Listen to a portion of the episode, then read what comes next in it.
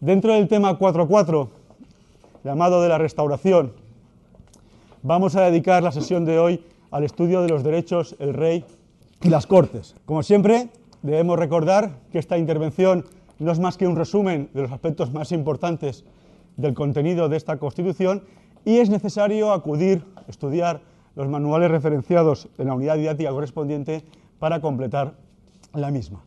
Los objetivos de hoy son muy claros. En primer lugar, hay que conocer las características esenciales de la Constitución española de 1876. ¿Cuáles son sus rasgos? ¿Cuáles son sus notas? En segundo lugar, analizar cómo reconoce, cuál es la técnica que utiliza el texto de la restauración para regular, para contemplar esos derechos fundamentales. Finalmente, tenemos que saber qué es el concepto de constitución interna, la idea de monarquía intangible desarrollada por Cánovas y que va a sustentar, va a ser uno de los pilares básicos del régimen de la restauración. Y finalmente, para terminar, debemos de estudiar las Cortes de la Constitución de 1876. El índice de nuestra exposición de hoy es el siguiente.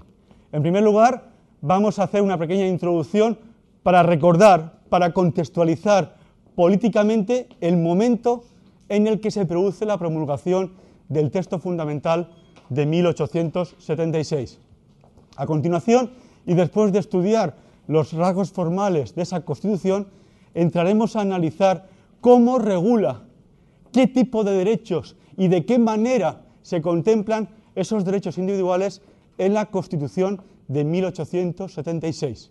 Acto seguido, entraremos a estudiar cómo se configura la persona del monarca en ese texto fundamental. Insisto, haremos referencia a la idea de monarquía intangible, al concepto de constitución interna que veremos qué es y en qué consiste.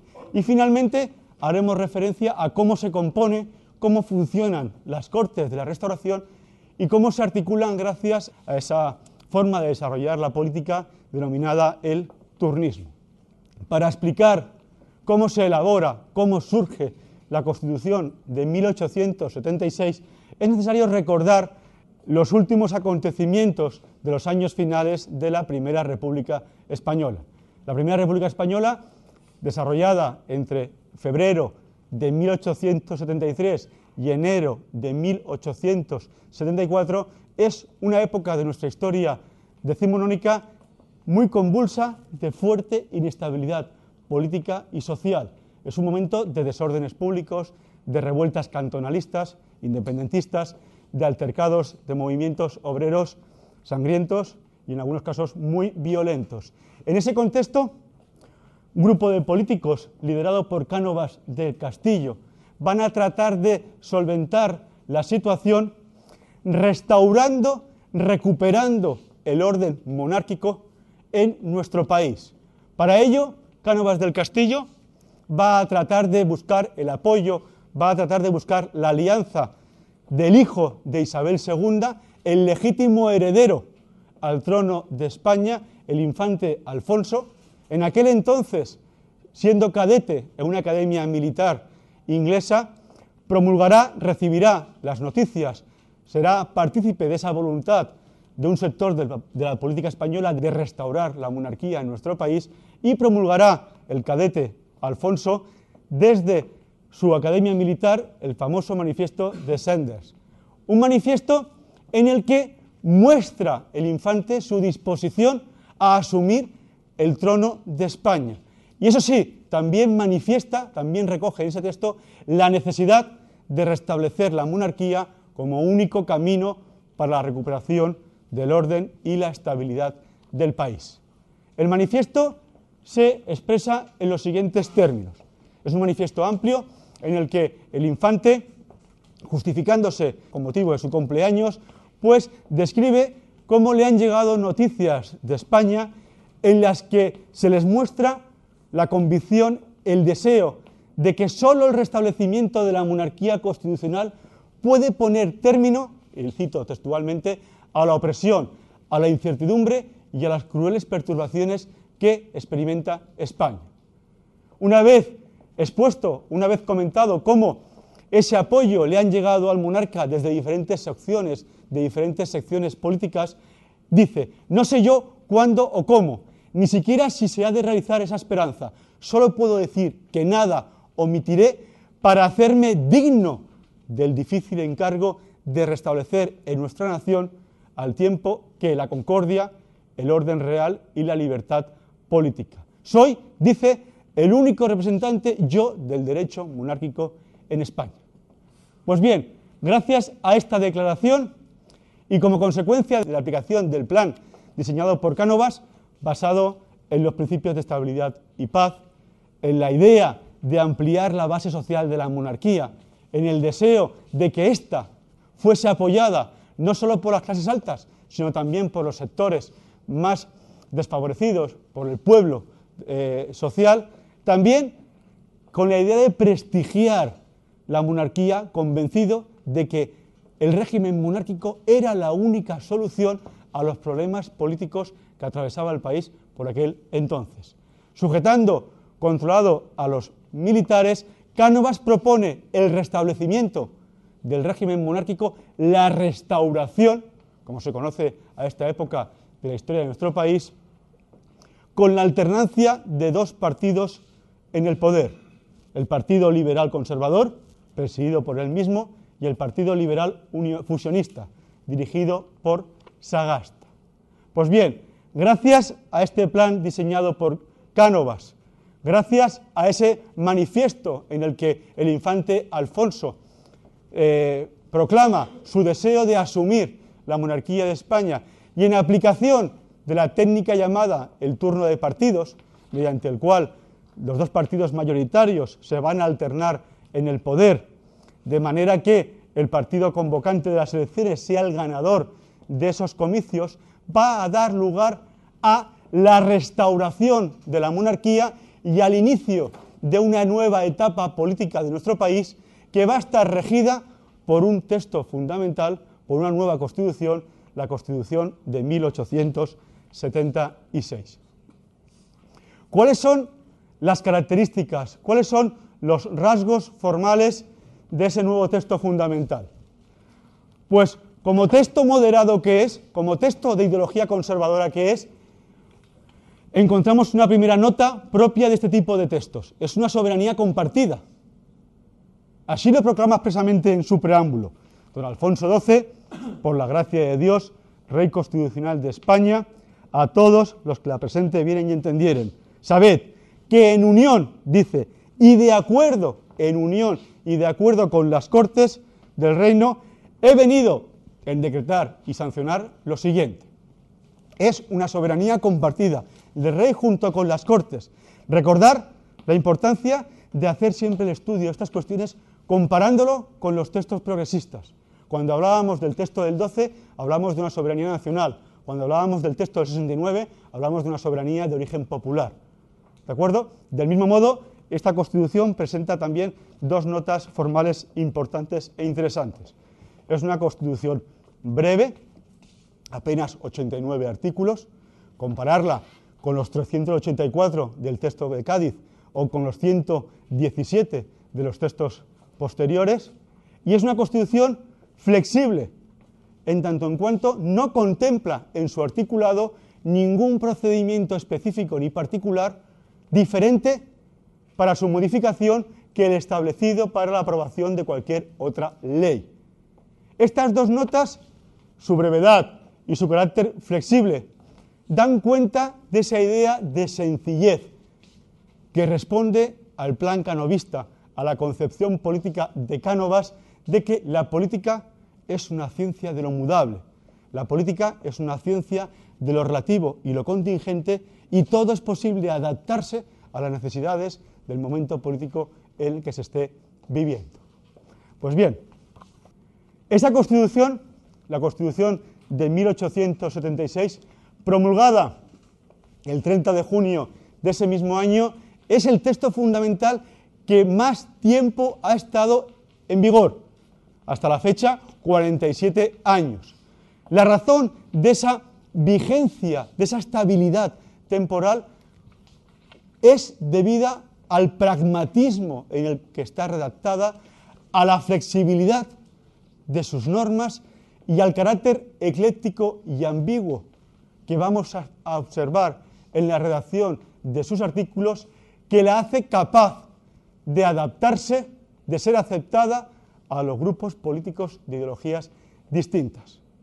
Hay que destacar que el texto del 76 se ha valorado por la doctrina como un texto fundamental que podríamos ubicar como un punto intermedio entre el moderantismo del 45 y el progresismo del 69, muy influida por el texto de 1877, un texto que, como ya tuvimos ocasión de ver, se hizo con una voluntad de consenso. El texto del 77, recordar que se hizo sobre el texto de 1812, pero con la intención de limar los excesos, los aspectos radicales del texto gaditano, de la Constitución gaditana, para acercar, para aproximar posturas de los sectores más conservadores.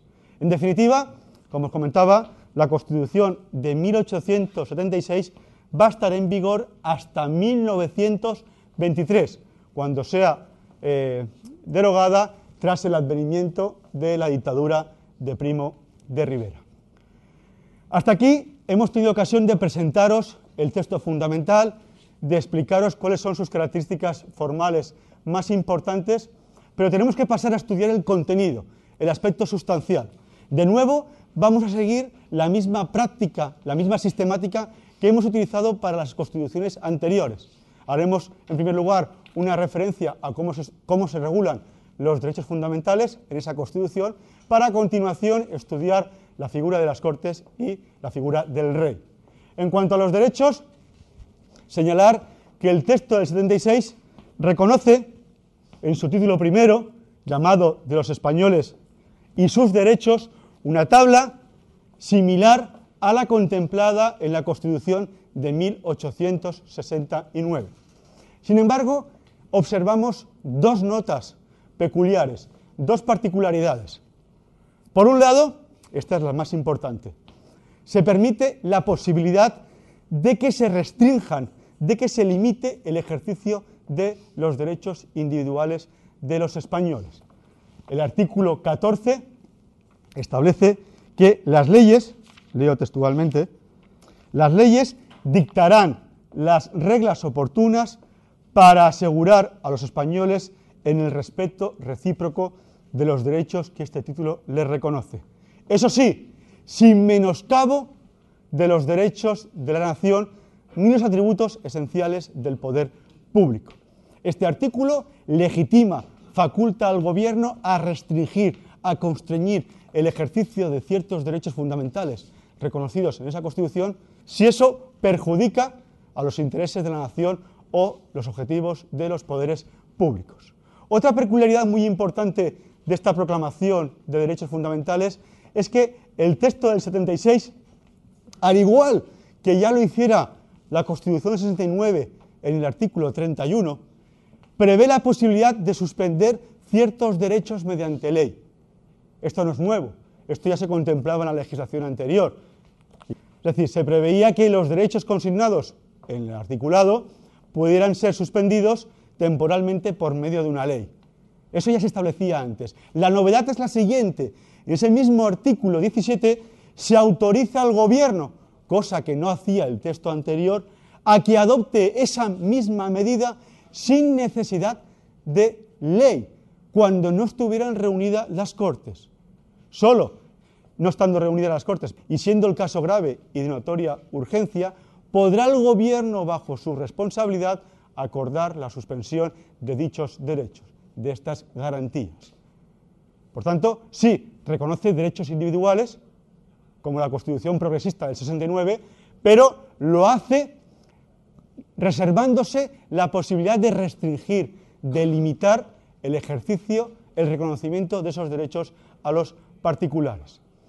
Además, hay que tener en cuenta que la particularidad, la peculiaridad más relevante a la hora de estudiar cómo reconoce esta Constitución sus derechos es el modo en el que están regulados. La Constitución del 76, como yo os decía, responde a un espíritu transaccional, a una búsqueda de acercamiento de posturas ideológicas, a una idea de pragmatismo político que le otorgue estabilidad y supervivencia a ese régimen político. De ese modo, en consecuencia, a la hora de estudiar el articulado en el que se reconocen los derechos individuales, nos llama la atención el hecho de que estén regulados en términos tan flexibles, en términos tan vagos y de forma tan breve que posibilita su desarrollo legislativo en sentidos totalmente opuestos y bajo un mismo paraguas constitucional. Por ejemplo, el derecho al sufragio. La Constitución del 76 nada dice en su parte dogmática sobre tan esencial derecho. La única referencia que encontramos al sufragio aparece en el artículo 28, donde dice que los diputados se elegirán y podrán ser reelegidos indefinidamente por el método que determine la ley. No concreta, como hacían los textos anteriores, si esa elección se va a hacer por sufragio censitario o se va a hacer por sufragio universal. Y por tanto, permite que bajo su paraguas, su techo fundamental, se alberguen distintas fuerzas políticas y se desarrollen vías, caminos políticos bien diferentes. De hecho, durante el periodo de vigencia de esta Constitución se promulgan diferentes leyes electorales tan dispares como las siguientes.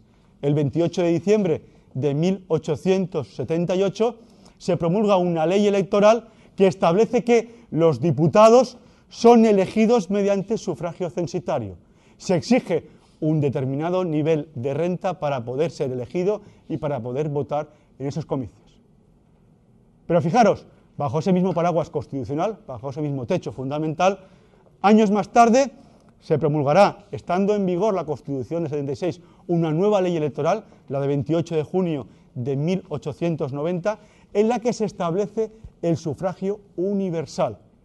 Todos los españoles no incapacitados mayores de una determinada edad, en este caso 25 años, podrán ejercer libremente su derecho al voto.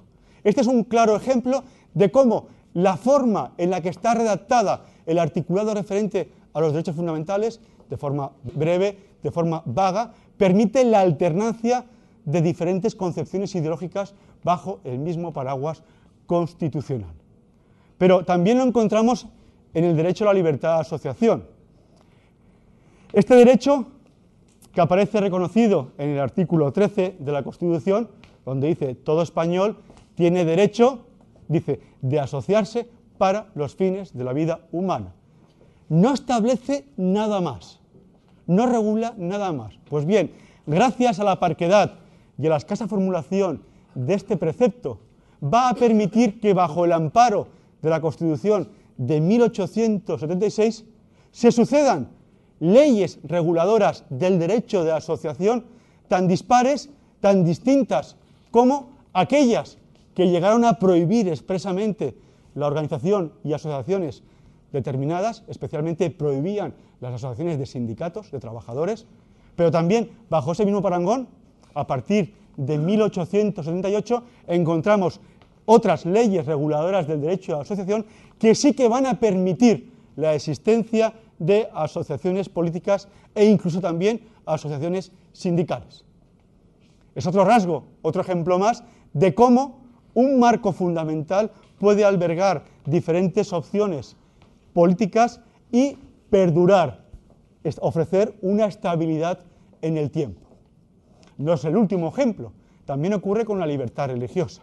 De nuevo, el tema de la regulación de la libertad religiosa va a ser motivo de conflicto y motivo de disputa.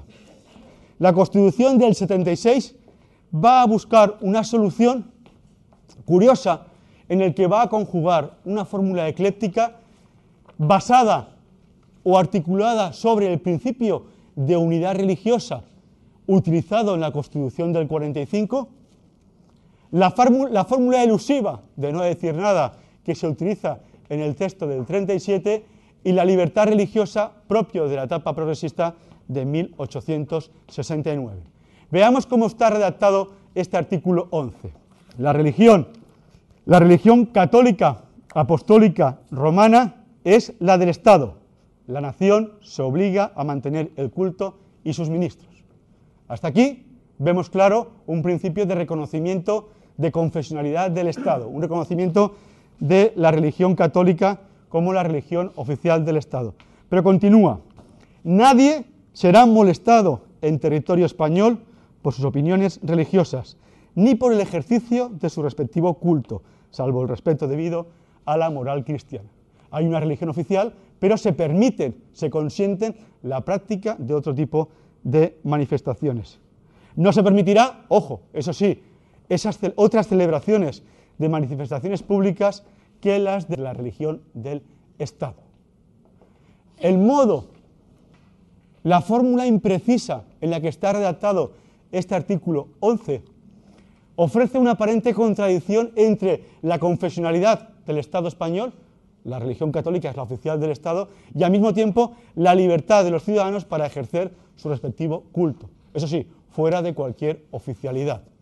Pero es otra forma de redactar, de reconocer un derecho en el que respondiendo a los principios ideológicos de un determinado partido político, el más conservador, el afín al reconocimiento de esa confesionalidad católica del Estado, pero al mismo tiempo que permita albergar bajo su seno otras ideologías políticas, permitiéndose, como indica el párrafo segundo de este artículo, la práctica de otras opiniones religiosas. Eso sí, en el foro interno, nunca de forma oficial o pública.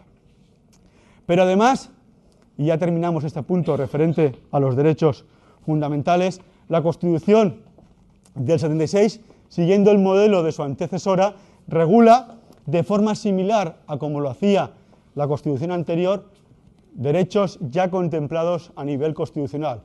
El derecho de igualdad, reconocido en el artículo 15, el derecho a la libertad de imprenta, artículo 13, libertad de reunión, garantías procesales y también el derecho de propiedad. Estos derechos se regulan de forma similar a como se había hecho en el texto fundamental de 1869. O sea que el texto de la restauración recoge también una tabla completa, una tabla bien desarrollada de derechos fundamentales. Pero con esa particularidad, vuelvo a insistir en esa idea, se regulan determinados aspectos de forma breve, con una formulación imprecisa, que van a permitir cierta flexibilidad a la hora de desarrollar legislativamente el ejercicio de esos derechos fundamentales. Como no podía ser de otro modo, también la Constitución del 76 al igual que todas sus antecesoras, además de regular derechos, también establece obligaciones. Aquí no observamos ninguna diferencia. De nuevo mantiene, como todas las constituciones anteriores, los dos deberes clásicos, el deber de defender a la patria con las armas y el deber de contribuir a las arcas del Estado en proporción a sus saberes. Visto cómo se regulan los derechos fundamentales, tenemos que entrar a estudiar la regulación de la figura del monarca, del poder ejecutivo. Hay que destacar que este es el aspecto más novedoso e importante de la Constitución de 1876. Hay que tener en cuenta, como ya hemos tenido ocasión de señalar al principio de esta exposición, que la monarquía es uno de los pilares básicos del sistema político de la restauración. La figura del monarca, la figura del poder ejecutivo más concretamente, se regula en el título sexto, artículos 48 a 58, llamado del rey y sus ministros. Destacar que de esos diez preceptos, únicamente dos se dedican a regular la figura del cargo de ministros. El resto de articulado se centra en la persona del monarca. Llegado a este punto, tenemos que tratar de resolver esta cuestión. ¿Cuáles son las características más importantes? ¿Cuáles son los rasgos peculiares de la regulación del Poder Ejecutivo en la Constitución de 1876? La primera característica, siguiendo el mismo esquema que hemos utilizado para las anteriores exposiciones, es analizar la posición jurídico-constitucional de la monarquía. ¿Cómo se concibe la monarquía dentro del nuevo sistema político, en ese marco fundamental? Esta idea es la más importante de la época de la Restauración y es el pilar que va a justificar todo ese sistema político que se pone en marcha en España a partir de 1874 y se articula sobre el concepto o sobre la idea de constitución interna o también llamada monarquía intangible. Cánovas recoge en sus formulaciones políticas la idea de una constitución interna. Es decir, está formada esa constitución interna por aquellas instituciones fundamentales que son anteriores y superiores al propio texto fundamental aprobado por las Cortes.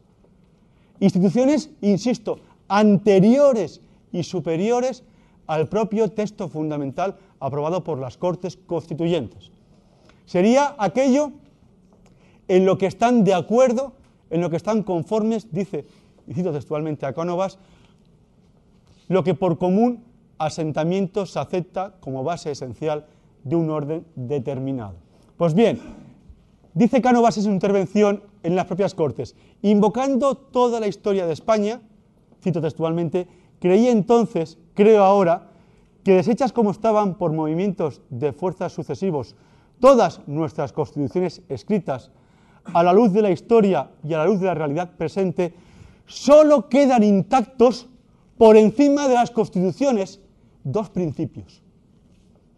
El principio monárquico y el principio hereditario, profesado profunda, sinceramente, por la inmensa mayoría de los españoles. Y de otra parte, la institución secular de las Cortes. Pues bien, en este discurso pronunciado por Cánovas en las propias Cortes españolas, se proclama su idea de constitución interna. Él dice que por encima de cualquier texto fundamental, en la historia de nuestro país existen dos ideas, dos principios, dos instituciones que perviven, que son preexistentes, que son previas a la propia formulación, a la propia redacción de esa constitución, la idea de monarquía y la idea de carácter hereditario. Por eso configura Cánovas su idea de monarquía intangible, entendida en el sentido de que la institución monárquica es algo previo a la propia constitución y por tanto las Cortes Constituyentes, los redactores del texto fundamental, no deben de cuestionarse su existencia y ni siquiera entrar a debatir sobre cuestiones que afecten a la monarquía, en tanto en cuanto, dice él, si analizamos los aspectos más importantes de la institución monárquica, cómo se ha regulado en las constituciones anteriores, básicamente todas han seguido las mismas líneas.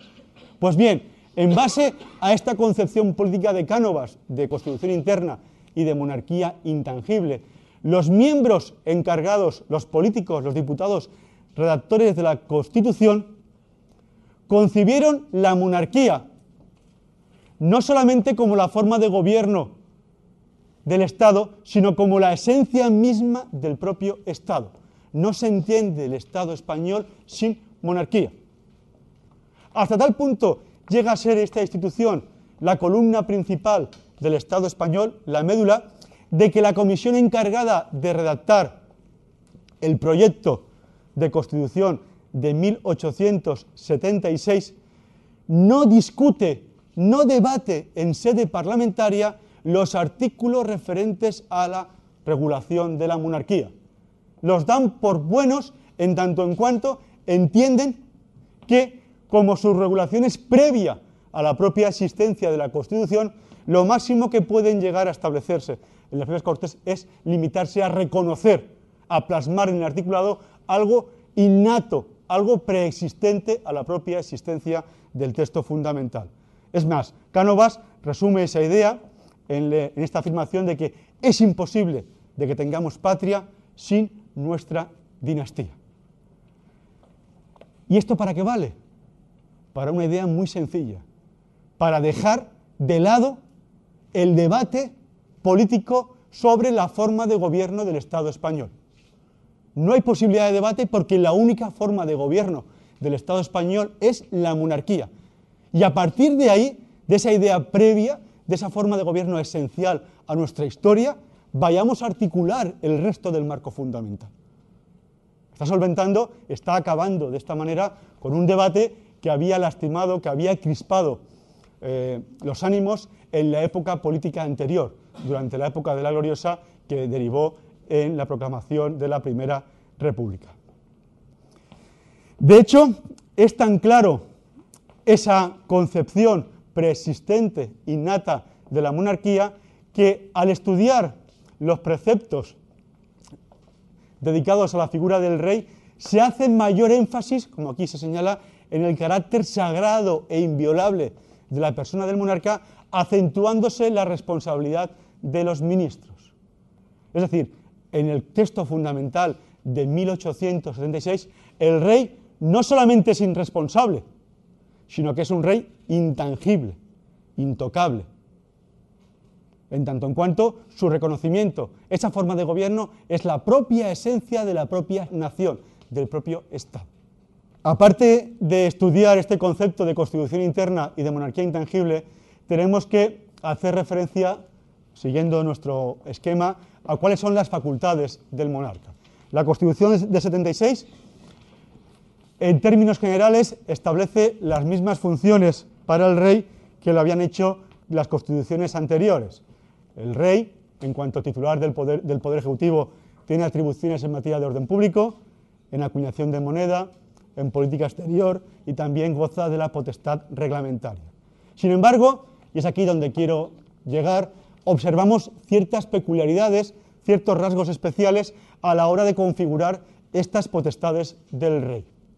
Fijaros, en materia legislativa, el rey en 1876 recupera el veto que había perdido en la Constitución de 1869. Recordar que en el texto anterior, en el texto progresista, no se hacía ninguna mención en el articulado a la sanción del rey. Ahora se vuelve a recuperar, a plasmar en la Constitución la necesidad de que el monarca participe en la fase de elaboración de las leyes. Pero, ojo, gracias a ese talante flexible, a esa visión pragmática, no recoge un veto absoluto como establecía la Constitución moderada de 1845, sino que lo que recoge el texto del 76 es un veto suspensivo temporal, ya que cuando el rey, dice aquí, denegaba su sanción, no podrá volver a ponerse otro proyecto de ley sobre el mismo objeto en esa legislatura.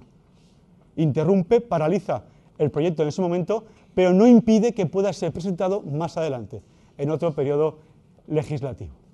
Otra diferencia importante afecta a las materias sobre las que el rey no puede regular sin el consentimiento de las Cortes. Se mantiene en el texto del 76 una lista de asuntos sobre los que el monarca precisa autorización. Esta es una cuestión que ya habíamos visto en la Constitución del 12, en la Constitución del 69. Ahora, pese a ser un texto moderado, se recoge también esta misma idea, pero, ojo, de forma atenuada, reducida, ya que de los distintos límites que se establecían en los textos fundamentales, ya no es necesaria la autorización de las Cortes para que el rey contraiga matrimonio, ni para que el rey pueda conceder amnistías o indultos generales.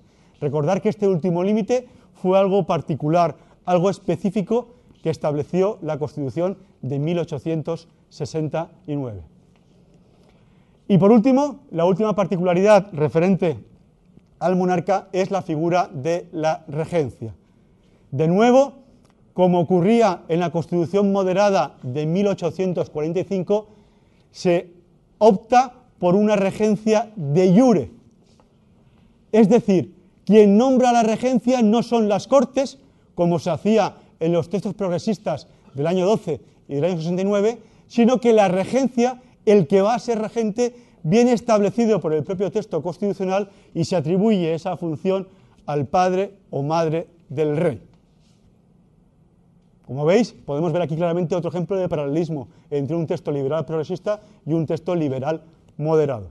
Es importante este precepto porque durante la vigencia de la Constitución del 76 se puso en funcionamiento tras la muerte prematura de Alfonso XII. Tuvo que asumir eh, la madre, la, regente doña María Cristina de Habsburgo, la regencia hasta la mayoría de edad de su nieto Alfonso XIII. En cuanto al gobierno, como personal auxiliador del Poder Ejecutivo en las tareas que desarrolla el monarca, hay que reseñar, como siempre, que las referencias constitucionales al, al gobierno son escasas. De nuevo, las dos únicas referencias que se hacen al gobierno afectan al hecho de que los ministros son responsables de los actos del Poder Ejecutivo y por tanto han de refrendar todos los acuerdos del monarca y todas las resoluciones del Poder Ejecutivo. Y en segundo lugar, la otra referencia es que permite que los ministros, si son senadores o diputados, pueden tomar parte en las discusiones de esos cuerpos legisladores e incluso votar en el cuerpo al que pertenezcan. Como os decía, la planta ministerial en esta época va a sufrir algunos cambios y es el primero la desaparición en 1899 del Ministerio de Ultramar como consecuencia de la pérdida de la última colonia de Cuba y la segunda modificación importante es que el Ministerio de Fomento que había surgido en 1851 se desglosará en dos. El primero, el Ministerio de Instrucción Pública, Ciencias, Letras y Bellas Artes y en segundo lugar, el Ministerio de Obras Públicas, Agricultura, Industria y Comercio. De modo que a finales del siglo XIX la planta ministerial será la siguiente. Guerra, Estado, Marina, Hacienda, Gracia y Justicia y Gobernación, como siempre, y el Ministerio de Fomento, que, ocupaba esta última plaza, pasa a ser desglosado o dividido por dos, el de Instrucción Pública y el de Obras Públicas. Hasta aquí hemos expuesto la configuración del Poder Ejecutivo. Nos queda para terminar esta exposición cómo configura la Constitución del 76 las Cortes. Básicamente son dos aspectos. En primer lugar, las Cortes del 76 se caracterizan por plantear un bicameralismo imperfecto, no en cuanto a las funciones, pero sí en cuanto a la composición, ya que vamos a encontrar dos cámaras, Congreso y Senado, iguales en facultades, pero eso sí, distintas, como veremos ahora, en el modo de elección de sus miembros. Y en segundo lugar, la segunda característica importante de las Cortes de la Restauración es la práctica parlamentaria llamada del turno de partidos. Veámoslo brevemente. En primer lugar, las Cortes se componen de una Cámara electiva, el Congreso. El Congreso, como yo os comentaba anteriormente, a la hora de regular la Constitución, el sistema de elección de los diputados, poco o nada dice más que se remita a la ley correspondiente. Como os comentaba anteriormente, no se fija en la Constitución ni el sistema electoral y se remite para todos esos puntos a la legislación correspondiente. Bajo este marco legal, bajo el marco de la Constitución del 76, vamos a encontrar distintas leyes electorales que van a permitir que los diputados a Cortes sean elegidos en un primer momento por sufragio censitario y posteriormente, a partir de 1890, por sufragio universal. Recordar o reseñar que esta ley, la del año 90, establece el sufragio universal en España y ya desde entonces hasta nuestros días se ha mantenido. De igual manera, el segundo aspecto más importante y más novedoso de las Cortes a la hora de estudiar la Constitución del 76 es la composición de la Cámara Alta, del Senado. La Cámara Alta va a presentar a partir de ahora una composición tripartita, en el sentido de que tenemos senadores por derecho propio, los hijos del rey, los grandes de España, capitanes generales, tendremos senadores de designación regia, que nombrará el rey entre diputados veteranos, exministros, obispos, tenientes generales, etc. Por este cupo, por senadores de por derecho propio y senadores por designación regia, podrá haber hasta 180 senadores. Pero hemos dicho que es una composición tripartita. Aparte de senadores por derecho propio, aparte de senadores por designación regia, encontramos senadores electivos, elegidos. Podrán ser 180 senadores más, de tal manera que igualen en número a los senadores por derecho propio y a los senadores de designación regia. Pero, ojo, esos senadores elegidos, electivos, no son elegidos, designados directamente por el pueblo. son elegidos por las corporaciones del Estado y grandes contribuyentes, por un periodo de cinco años ¿eh? entre las mismas clases que puede nombrar el rey. Esta es la principal novedad de la Constitución del 76 a la hora de regular las Cortes. Esa especial configuración del Senado, que lo diferencia bien claramente de las constituciones anteriores. Recordar que en la Constitución del 45 todos los senadores eran por designación regia. Recordar que en el texto del 69 los senadores eran todos electivos, aunque tuviesen una circunscripción eh, territorial como era que pertenecieran a una determinada provincia. Ahora, fruto de esa voluntad de, llegar a esa fórmula de consenso, se busca esa composición compleja en la que encontraremos tres tipos de senadores. Vuelvo a repetir, por designación regia, por derecho propio y electivos, pero elegidos estos últimos por las corporaciones más importantes del Estado y por los grandes contribuyentes. Es un Senado que constituye en cuanto a su composición, vuelvo a insistir, la principal novedad de la Constitución de 1876. El otro rasgo al que tenemos que referirnos a la hora de estudiar las Cortes del 76 es el llamado turnismo. La convocatoria de las Cortes corresponde al monarca. No hay principio autoconvocatoria como existía en los textos de ideología progresista. La actividad, el funcionamiento de la Cámara queda determinada, queda sometida a la voluntad del rey solamente se reúne cuando éste quiera convocarlos. En segundo lugar, al rey le compete la facultad de disolución, como había ocurrido en textos anteriores y como se establece en el texto 69, con la limitación de que necesariamente ha de fijar en ese decreto de disolución una nueva fecha de convocatoria en un plazo no mayor de tres meses. Estos dos rasgos hasta aquí son interesantes por cómo se desarrollan en la praxis, cómo se llevan a la práctica. Durante la época de la restauración va a ser habitual que el rey, ante el desgaste del gobierno, ejerza su facultad de disolución, llamando a la oposición para ocupar la jefatura del Estado, para ocupar la jefatura del gobierno y disolviendo las Cortes. Ello suponía que a partir de ese momento el nuevo gabinete ministerial era el que iba a convocar los comicios y era el que controlaba toda la maquinaria electoral que permitió el funcionamiento del turnismo político. La alternancia en el poder hasta tal punto de que todos los gobiernos convocantes de las elecciones ganaron esos comicios, buscándose, obteniendo una mayoría representativa en esas cámaras favorable a los principios ideológicos del partido político que en ese momento ocupara el poder. En las competencias no hay ninguna diferencia en la Constitución del 76 respecto a los textos anteriores. Las Cortes siguen teniendo la capacidad legislativa, asumen funciones de carácter económico-financiero con la aprobación de los presupuestos, la aprobación de nuevos tributos y también tienen funciones de carácter político al fiscalizar la actuación de los ministros. Con esto terminamos la intervención de hoy, en la que básicamente hemos tenido ocasión de estudiar cuál es el contexto político en el que se produce el inicio de la etapa de la restauración.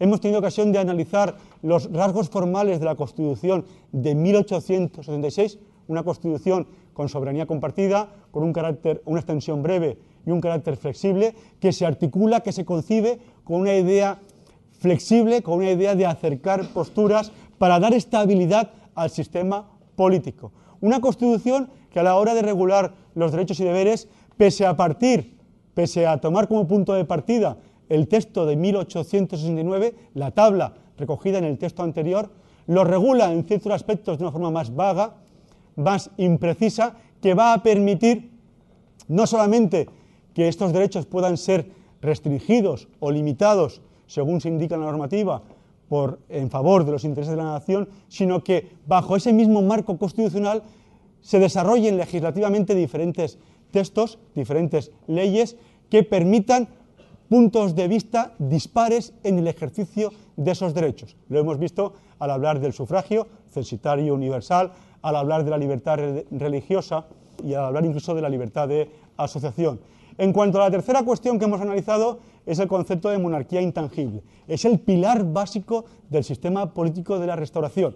Gracias a esa idea de Cánovas del Castillo de constitución interna, se entiende que la única forma de gobierno posible del Estado español es la monarquía y, por tanto, el sistema político que ha de articularse a partir de la Constitución del 76 puede modificar, puede cambiar cualquier aspecto, menos cuestionarse la forma de gobierno del Estado español, que ha de ser necesariamente la monarquía. Y finalmente, a la hora de estudiar las Cortes del 76, hemos visto ese bicameralismo imperfecto en cuanto a la composición de las cámaras, el Congreso electivo y el Senado con esa composición tripartita tan peculiar, tan particular de esta época, y finalmente hemos hecho referencia a la práctica parlamentaria del turnismo, a esa facultad del monarca de disolución de las Cortes, de apoyarse en el partido de la oposición cuando haya una crisis de gobierno que garantice la alternancia en el poder, el turno de partidos y el triunfo en aquel entonces del partido político del presidente del gobierno. Y con esto terminamos la intervención correspondiente a la Constitución del 76, al estudio de los derechos, el rey y las Cortes.